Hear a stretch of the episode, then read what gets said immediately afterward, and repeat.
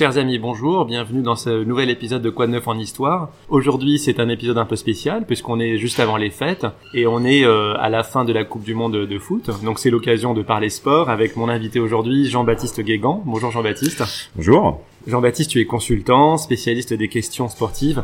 Tu enseignes la géopolitique dans diverses institutions. Tu as écrit avec euh, Lucas Aubin un atlas géopolitique du sport aux éditions Autrement. Mhm. Lucas est directeur euh, de recherche à l'IRIS, l'Institut de Relations internationales et stratégiques. Il est spécialiste de la géopolitique de la Russie et du sport. Mhm.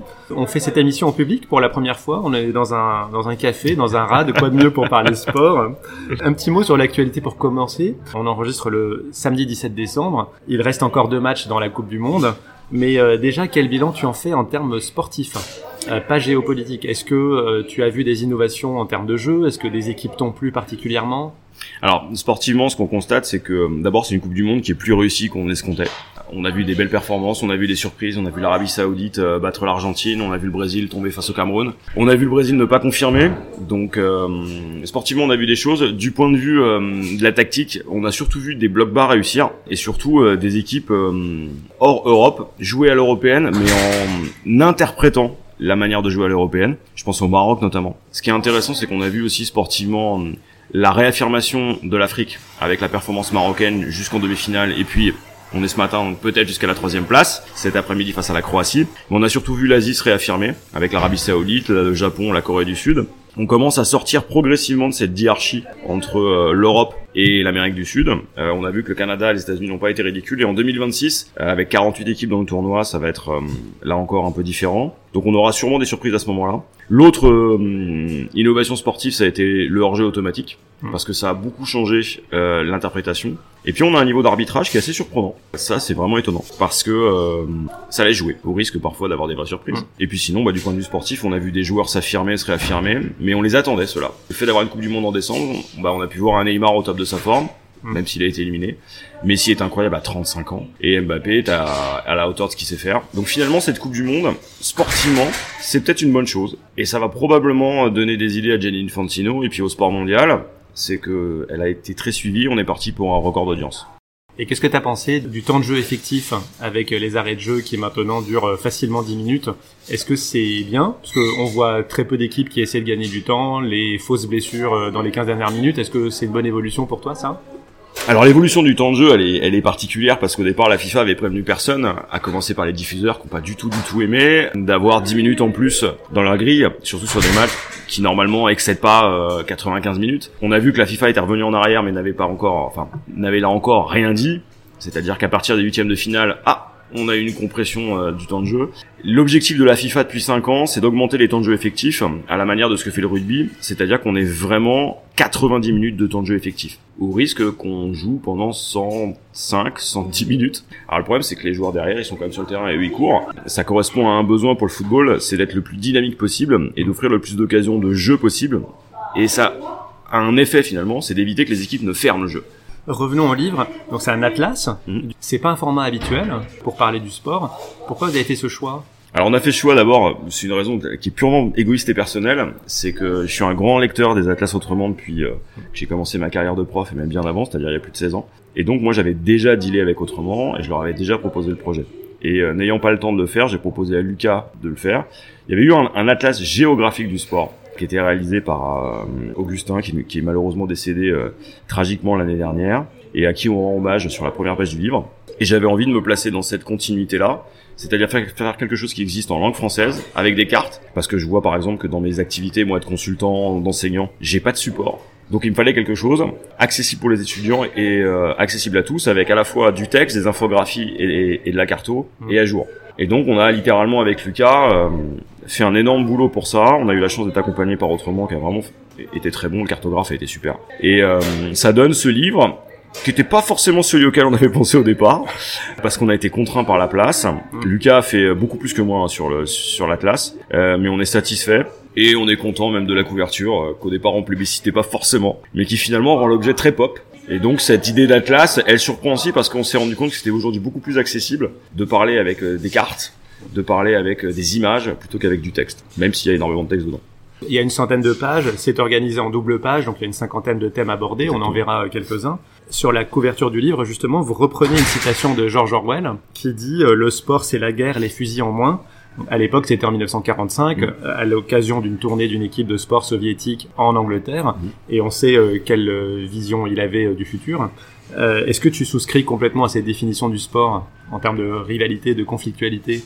Je vais parler en mon nom, hein, pas au nom du cas. On part d'un principe simple, c'est que le sport, c'est l'expression de la puissance à la fois en tant qu'instrument, levier, mais aussi révélateur, et que la puissance se départit de toute logique lié à la morale et on est dans le rapport de force. Et c'est vrai que le sport, dans son usage, a tendance à renvoyer finalement euh, à ces monstres sans, sans émotion que sont les États et à la stricte satisfaction de leurs intérêts. Donc Orwell a une vision qui est non pas réaliste parce que le mot est galvaudé, mais euh, presque cynique, qui est euh, finalement euh, extrêmement extrêmement aigu. C'est comme une lame de couteau. Après, il dramatise un peu le propos mm. parce que le sport c'est aussi d'autres choses. Ça permet de faire la paix, ça permet de rapprocher les États dans le cadre de la diplomatie menée par et dans le sport. Mais fondamentalement, la vision pessimiste qu'il a, c'est-à-dire l'usage du sport par des États pour la satisfaction de leurs intérêts, j'y souscris pleinement. Oui. Parce que si on pousse l'analogie en disant que le sport c'est la guerre, L'important, c'est pas de participer, comme l'avait dit euh, Coubertin, mais euh, c'est de gagner.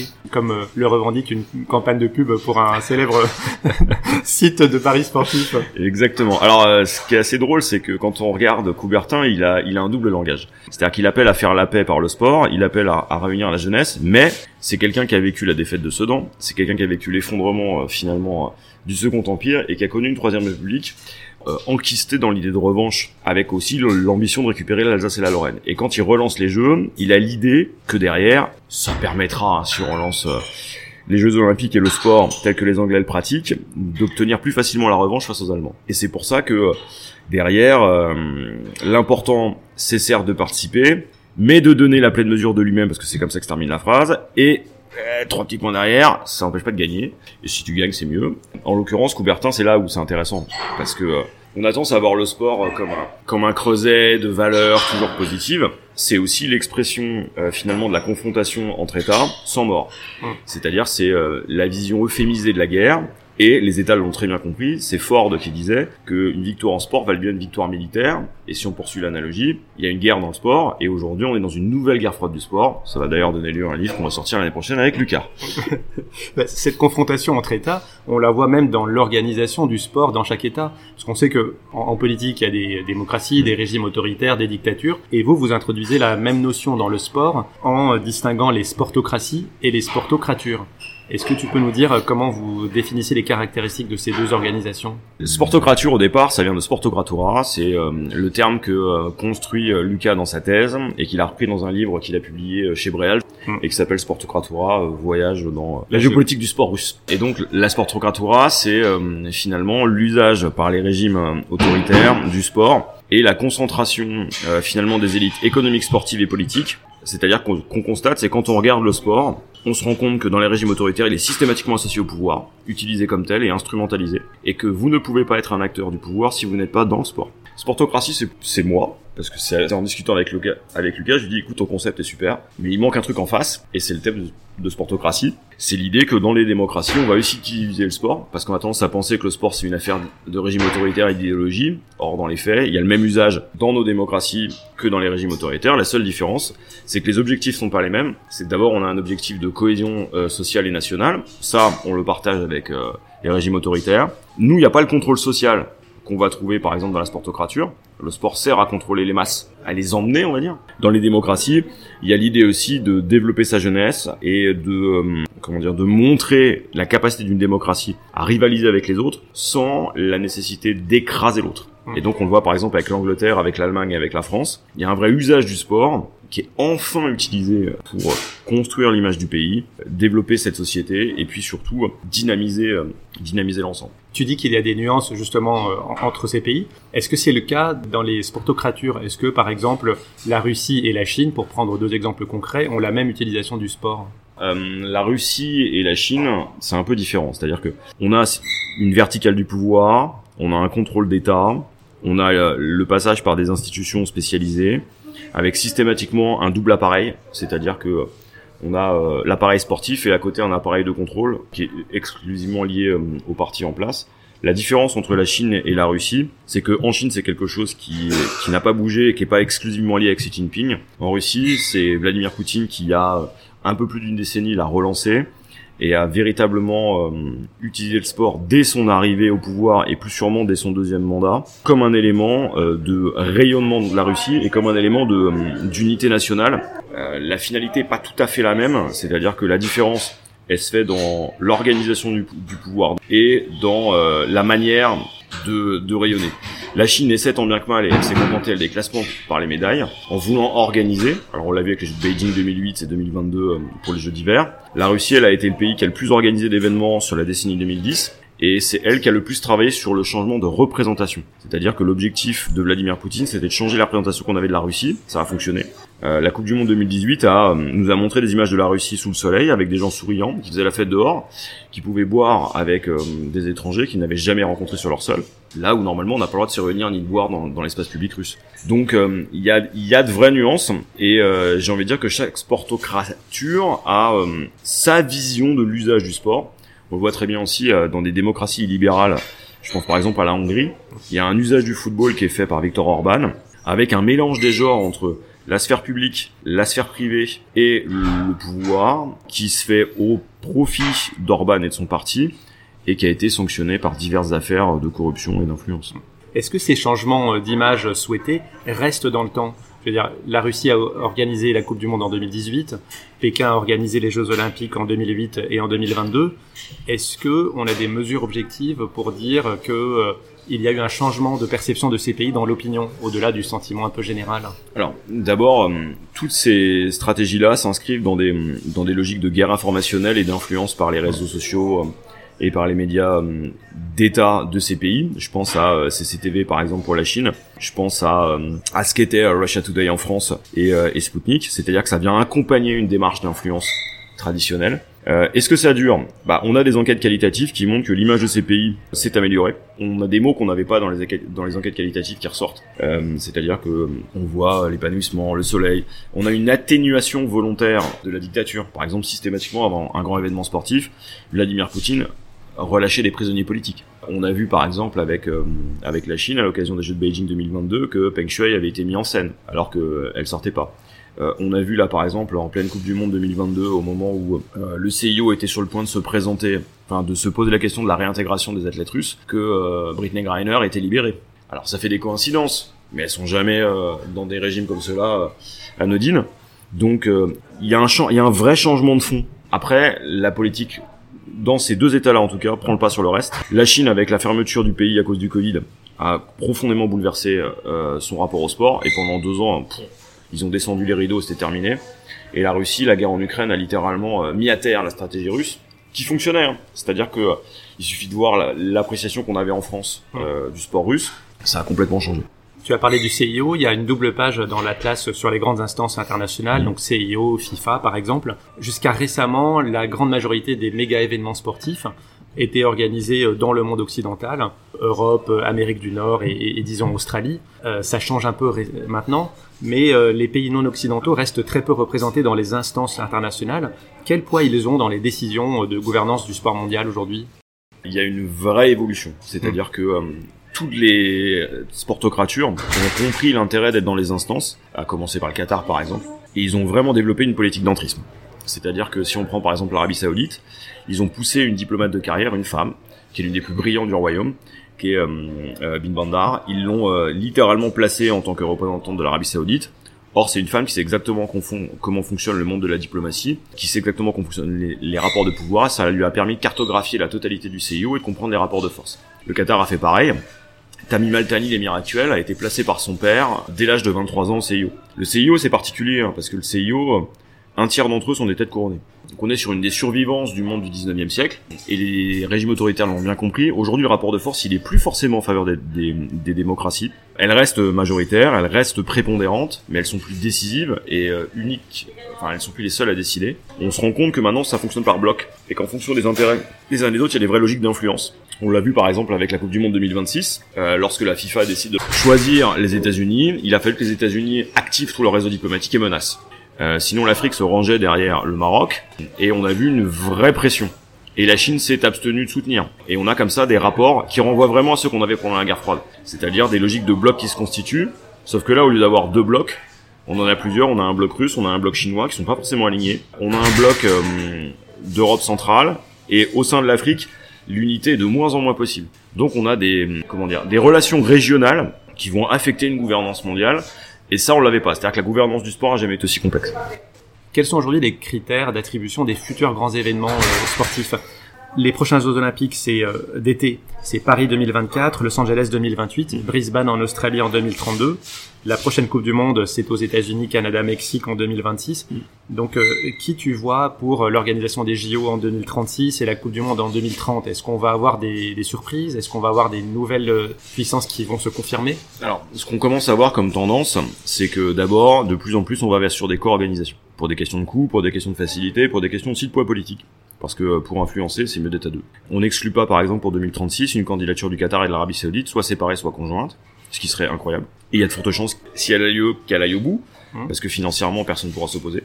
On va avoir le retour de la Chine, c'est une quasi-certitude. Pour 2036, on a pas peu persuadé qu'ils iront. Sur 2032, il y a une, pour 2030 plutôt, il y a une hésitation. Pour 2034, on est à peu près sûr qu'ils vont y aller parce qu'ils ont, ça fait partie du projet de Xi Jinping, hein, mmh. c'est-à-dire euh, organiser une Coupe du Monde d'ici euh, à 2049 et la gagner. C'est ambitieux, mais avec eux, on n'est jamais, jamais à l'abri de rien. Euh, ce qu'on constate, c'est qu'effectivement, là, on est parti sur une décennie décisive.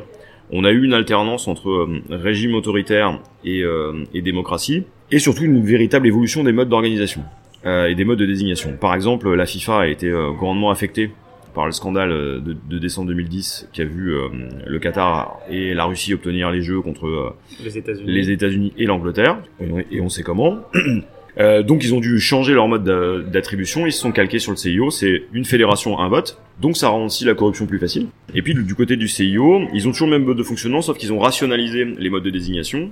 Alors 2032 par exemple, il euh, n'y a pas eu de choix. Hein. C'est-à-dire que euh, c'est John Coates qui était à la tête, qui est le bras droit de Thomas Barr, qui était qui est un, ancien athlète australien qui a fait pression. Et donc ils se sont dit, ils se sont dit bon bah c'est plus simple, Bruce Ben, hop ça règle le problème. Et l'objectif du CIO et de la FIFA c'est de sécuriser le plus d'événements sportifs à l'avance et donc là aujourd'hui, le CIO est en train de redéfinir ce qu'il avait déjà redéfini il y a quelques années, c'est-à-dire que euh, ils vont changer les cahiers des charges. Maintenant, soyons honnêtes, comme le disait Michel Platini, les cahiers des charges, tout le monde s'en fout. Texto, hein, je cite. Personne ne les lit. Et euh, ça, c'est bon pour les journalistes et l'extérieur. C'est-à-dire que les cahiers des charges, on en fait ce qu'on en veut. Hein. Souvenez-vous de Qatar 2022 qui devait se dérouler en été. voilà. On n'est pas à l'abri aussi de, de profonds changements géopolitiques. On l'a vu avec la crise du Covid aussi.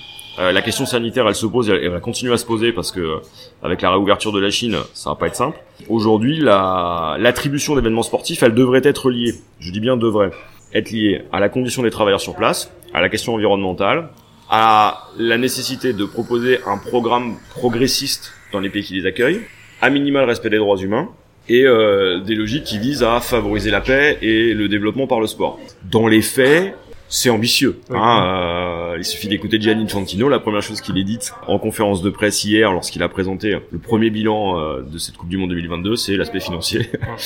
Donc euh, voilà. C'est comme le caractère officiellement apolitique de ces institutions, parce que c'est dans la charte du CIO et dans celle de la FIFA, mais on sait très bien que ça n'est pas vraiment appliqué. Alors c'est intéressant cette, cette idée d'apolitisme, on y tord le coup. Moi c'est ce que j'appelle le piège de Coubertin, c'est-à-dire le fait qu'on croit et que tout le monde s'est réuni derrière cette idée politique du sport, comme si le sport était hors du monde et hors des relations internationales. Or, il est, il, en fait pleinement partie. Et ce mythe de l'apolitisme du sport, hein, qui, est documenté depuis les années 70 quand même, il y a encore beaucoup de gens qui y croient. Alors, il a un mérite, Hein, euh, c'est de permettre de protéger les sportifs. Il pose un problème, c'est que tout le monde pense que le sport est euh, consubstantiellement vertueux et respectueux des personnes, il suffit de regarder allez, les dix dernières Coupes du Monde et euh, les dix derniers JO pour se rendre compte que il y a quand même de sacrées limites. Pourquoi est-ce qu'on n'en sort pas officiellement d'ailleurs? Parce que, quand on prend l'exemple là des athlètes russes et biélorusses qui ont été exclus euh, de la Coupe du Monde, pourquoi est-ce qu'on ne dit pas le sport est politique? Alors ça c'est tout à fait ma réflexion, euh, c'est ce sur quoi je travaille en ce moment. Consubstantiellement, le sport est politique. On a fait un bouquin là-dessus sur le foot, hein, la République du mmh. foot avec Clément Pernia. Aujourd'hui, les acteurs continuent à s'enfermer dans cette idée que le sport n'est pas politique parce que pour eux, et pour l'extérieur, ça voudrait dire instrumentalisation de récupération. Bon, dans les faits, il l'est, on sait. La grosse question, c'est l'après. C'est-à-dire qu'une fois qu'on a dit ça, qu'est-ce que ça implique? Et avec euh, la, sanction des athlètes russes et des sportifs russes, on a littéralement ouvert la boîte de Pandore.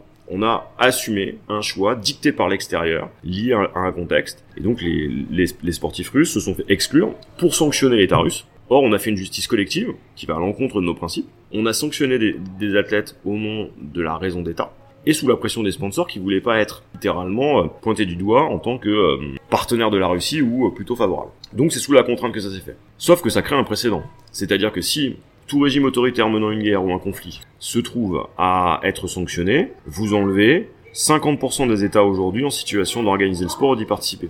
Et vous ne gardez que les 40% de démocratie. Et si vous allez très loin, c'est-à-dire que si vous poussez la morale jusqu'à jusqu'à des limites fixées par exemple par certains éditorialistes ou par certains partis politiques, bah vous vous prenez pas l'Australie, parce que l'Australie a une politique migratoire qui est juste euh, insupportable quand vous regardez la question des migrants et notamment les migrants venus du golfe du Bengale. Vous en enlevez la France parce que la manière qu'on a traité nos migrants est quand même pas la meilleure. Vous pouvez aussi enlever les États-Unis en regardant les limitations du droit des femmes. Et donc vous vous retrouvez dans une situation où vous avez ouvert une boîte, vous avez plutôt intérêt à la refermer, et donc on est obligé de refonder la gouvernance du sport. Et l'idée que moi je développe, c'est que il faut que les instances qui sont le CIO et, la FIA, pour pouvoir continuer à être apolitiques, doivent assumer publiquement le fait d'être des acteurs géopolitiques à part entière. Soit on les rattache à l'ONU, ce qui ne sera pas le cas, soit on les responsabilise, et donc on leur demande d'être structurellement progressistes. Là encore c'est compliqué. Et donc on est sur des choses qui sont de l'ordre du... Euh, il y a de l'incantation, il y a de la réflexion, et aujourd'hui euh, on est sur un work in progress, et il est pas sûr, pour pas dire très incertain, que ça se termine de manière progressiste à mon avis, on, reviendra plutôt à un statu quo qui va poser de vraies questions et on risque de voir le pire des cynismes s'affirmer à nouveau.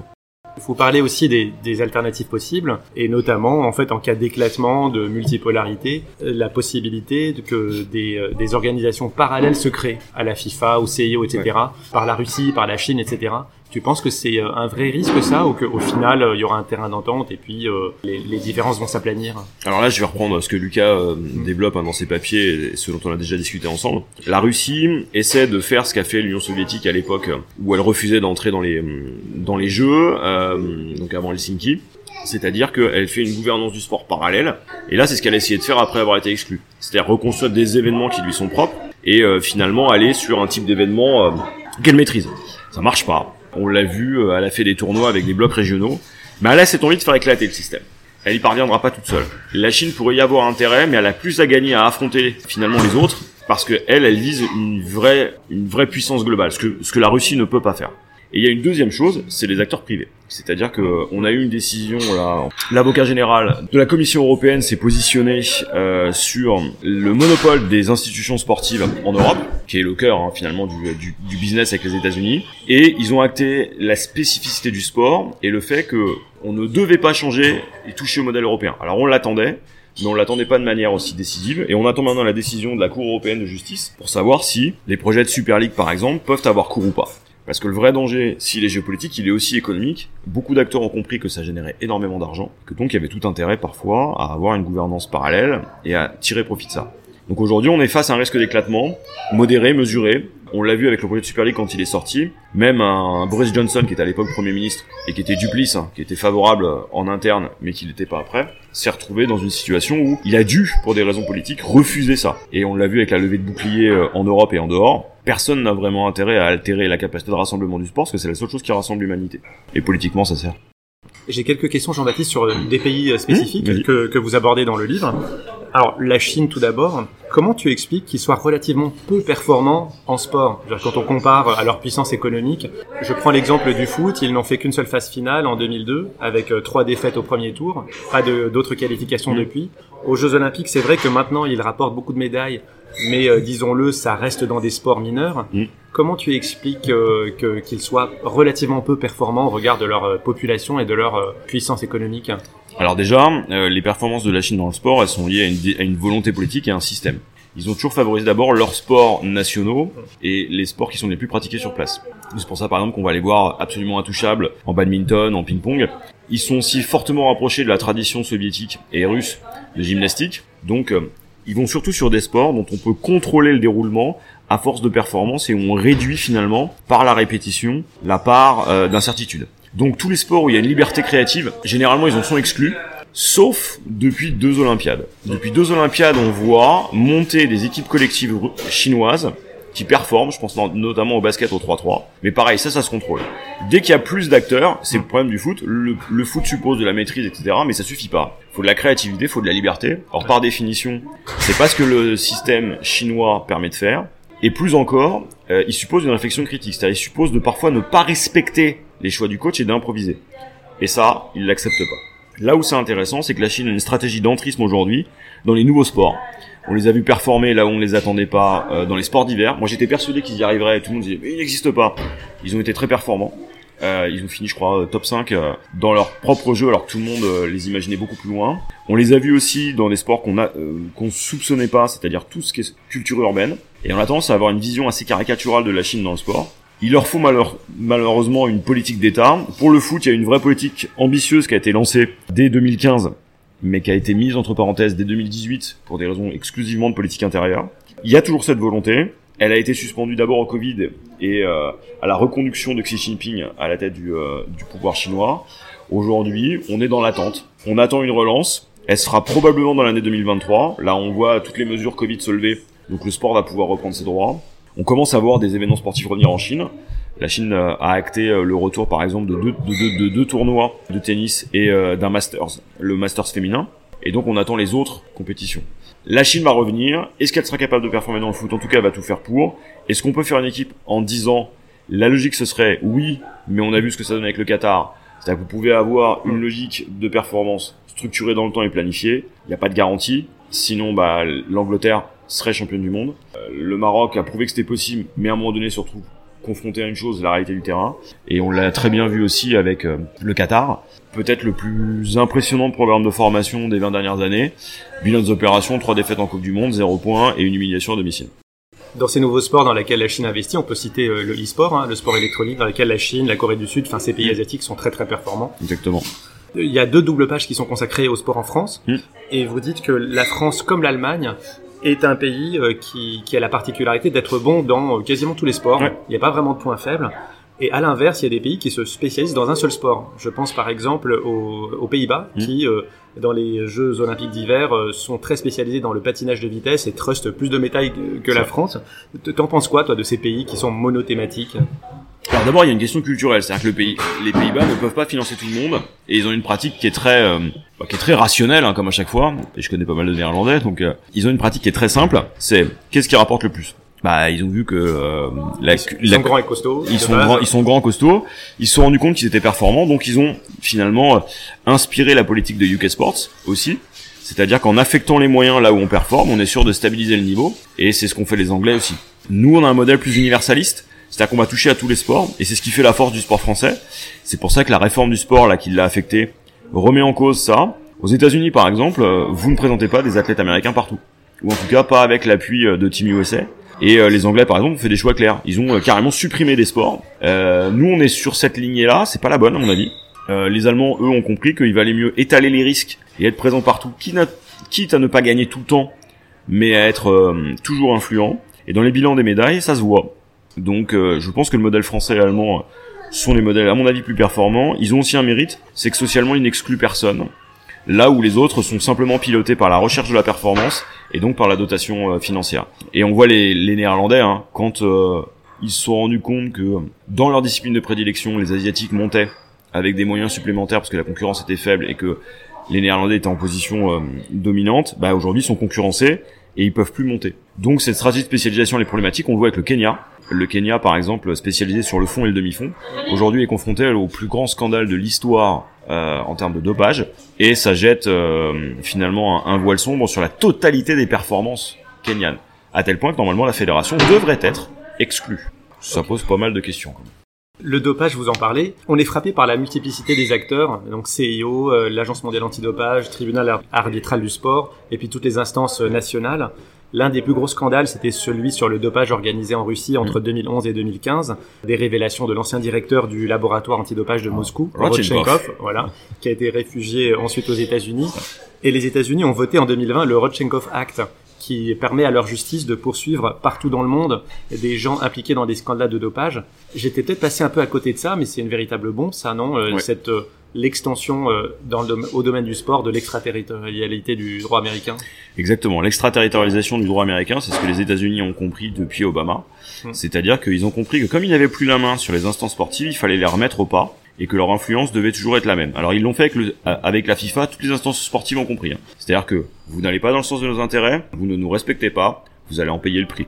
La Suisse, pour continuer à, à opérer dans le domaine bancaire aux États-Unis, notamment via UBS, a cédé. Et la Suisse, c'est 85% des fédérations internationales. Et le Rochenkov Act, c'est exactement ça. C'est l'AMA, c'est bien gentil, mais ça ne va pas dans le sens de nos intérêts. Faut quand même rappeler que le deuxième pays le plus sanctionné en termes de dopage sont les États-Unis. C'est toujours intéressant de la rappeler la stat. Hein. Euh, et donc leur idée, c'est de maîtriser la lutte antidopage et pouvoir attaquer ceux qui, à un moment donné, tomberaient sous le coup de leur euh, de la territorialisation de leur justice. Et ça, ils le font très bien. Il suffit qu'il y ait un dollar échangé ou que quelqu'un échange un dollar pour que derrière vous puissiez vous saisir. La justice française, c'est pareil. Et on est dans cette euh, logique de rapport de force par le fait judiciaire dans le sport le Rochentov Act, ça a littéralement fragilisé l'AMA, qui devient de plus en plus, comme les commissions éthiques qu'on a dans les partis politiques, quelque chose qui est moins efficace qu'il ne le devrait.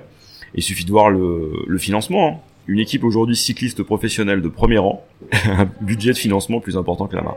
Et donc, bah, ça dit quelque chose. C'est-à-dire que quand vous voulez pas trouver quelque chose, vous arrangez pour que le testeur soit pas présent.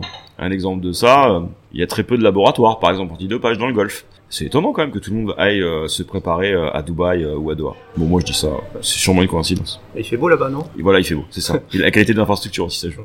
Un dernier exemple, Jean-Baptiste, qui m'a frappé euh, à la lecture de l'Atlas, c'est euh, les points communs entre les pays du Golfe. Parce que donc l'Arabie Saoudite, le Bahreïn, le Qatar, les Émirats Arabes Unis ont chacun leur Grand Prix de Formule 1. Ils ont tous investi dans des clubs de foot européens. Newcastle, euh, le PSG, Paris FC mm. et puis Manchester City. Ils mènent en fait une stratégie vraiment similaire. Est-ce que je me suis demandé, est-ce que c'est pas contre-productif ça, tous les quatre faire la même chose? Alors, dans les faits, ils font pas la même chose. C'est-à-dire que il y a vraiment, par exemple, le Bahreïn, qui est directement lié à l'Arabie Saoudite, a plutôt une logique qui est liée euh, au pouvoir et qui simplement vise à faire exister le pays. Mais ils ont beaucoup moins de moyens, donc il y, a une, vraie différence de moyens et de construction de politique. Il n'y a, pas une ambition folle au, au Bahreïn. Ils ont été les premiers sur la F1. Le Qatar a suivi, mais lui avait un objectif de visibilité et une nécessité d'être visible pour sa sécurité et pour le maintien de la, la dynastie Al au pouvoir. Donc lui, il fallait qu'il soit clinquant et visible. Euh, la stratégie la plus brillante, c'est celle des Émirats Arabes Unis, mais on la voit pas parce que volontairement ils ont absolument pas envie d'être visibles. Eux ils font de l'influence. Et puis ceux qui arrivent en dernier c'est les Saoudiens qui ont vu que ça marchait et qui se sont dit faut qu'on fasse quelque chose de ce côté-là et qui ont décidé de à partir de 2017 de lâcher les chevaux, de sortir un carnet check avec énormément de zéros, de surpayer tous les événements possibles et disponibles et qui ont restructuré leur offre à partir de 2019-2020 aujourd'hui sont rationnels, donc c'est là où ils sont impressionnants. Ce qui est assez euh, fort, c'est que ces quatre états-là appuient leur influence dans le sport par la rente énergétique ou par les conséquences de la rente énergétique. Ont tous une stratégie particulière de ce côté-là. Je prends l'exemple de la F1 par exemple. Pourquoi ces quatre acteurs-là ont un grand prix? Parce que ça permet de valoriser le produit pétrole ou le produit gaz en rationalisant d'abord son usage, en montrant que ça satisfait finalement les populations locales, c'est-à-dire que c'est un cadeau fait à leur peuple qui sont fans de sport auto. C'est aussi une manière de valoriser la filière pétrolière en disant regardez ce qu'on peut faire. En sortant ça du sol, on a une filière d'exception au bout et on les voit euh, greenwasher tout ça avec la formule E qui est présent à Riyad, euh, qui euh, fait des stops ailleurs et on, on est dans des stratégies presque d'intégration verticale qui fonctionnent et qui leur permettent de truster, je crois que c'est un cinquième du calendrier de F1. Et la F1, c'est un assez bon révélateur des rapports de force aujourd'hui dans le sport mondial, parce que quand vous regardez tous ces pays-là, ils sont au détriment des pays européens, puisque la France a perdu euh, l'organisation d'un Grand Prix avec la disparition du, du groupement interprofessionnel dédié. Ça dit quelque chose. Aujourd'hui, ces acteurs-là sont les nouvelles puissances émergentes du sport. Elles en ont les moyens. Il suffit de regarder ce qui se passe dans la boxe, par exemple. Je parle même pas du foot, hein, parce que le foot c'est une évidence maintenant. Et ça nous oblige aussi à nous pencher sur ce qu'on veut que le sport euh, renvoie. Et justement, pour terminer, reparlons de l'actualité, donc la Coupe du Monde au Qatar. Les semaines qui ont précédé euh, ont été l'objet de beaucoup de controverses sur euh, l'opportunité ou non de boycotter, sur les conditions de travail, le droit des minorités, les droits humains mm. là-bas. Projetons-nous dans un mois ou deux, tu penses qu'il va en rester quoi de toutes ces polémiques et de toutes ces interrogations? Alors, l'héritage de la Coupe du Monde au Qatar sera d'abord directement lié à hum, l'histoire de corruption dans laquelle le Maroc, euh, le Qatar et d'autres pays sont mêlés, hein, c'est celle du Parlement européen. Maintenant, si on regarde l'événement, l'événement, il s'est organisé. Il y a eu 12 ans de polémique, 3 ans de critiques très fortes, une action des ONG comme jamais on l'a vu, une politisation de l'événement unique, dans l'histoire ça s'est jamais vu à ce point-là, Et donc on est sur une logique où cet événement a eu lieu malgré le blocus dans le Golfe 2017-2021, où il n'y avait plus rien qui rentrait, malgré la tentative de renversement de la dynastie Altani par les voisins, malgré la crise du Covid. Et malgré tout ça, il a eu lieu. Donc déjà, la première chose qu'on retiendra, c'est que cet événement est une réussite pour le Qatar. Euh, maintenant, ça ne fait pas oublier le reste. C'est-à-dire que ça a permis une chose, cet événement, et ça, ça fera partie de l'héritage de Qatar 2022, et c'est là où, où les adversaires de cette candidature sont confrontés à un problème. C'est que, à cause, je dis bien à cause et pas grâce, à cause de Qatar 2022, on a mis sur le devant de la scène la question des migrants. Jamais abordée avant. La question des travailleurs qui ont construit les stades, question qui n'existait pas véritablement la question environnementale, parce qu'avant c'était de l'ordre du sketch, c'est-à-dire c'était juste euh, deux jours euh, avant l'événement puis après on oubliait.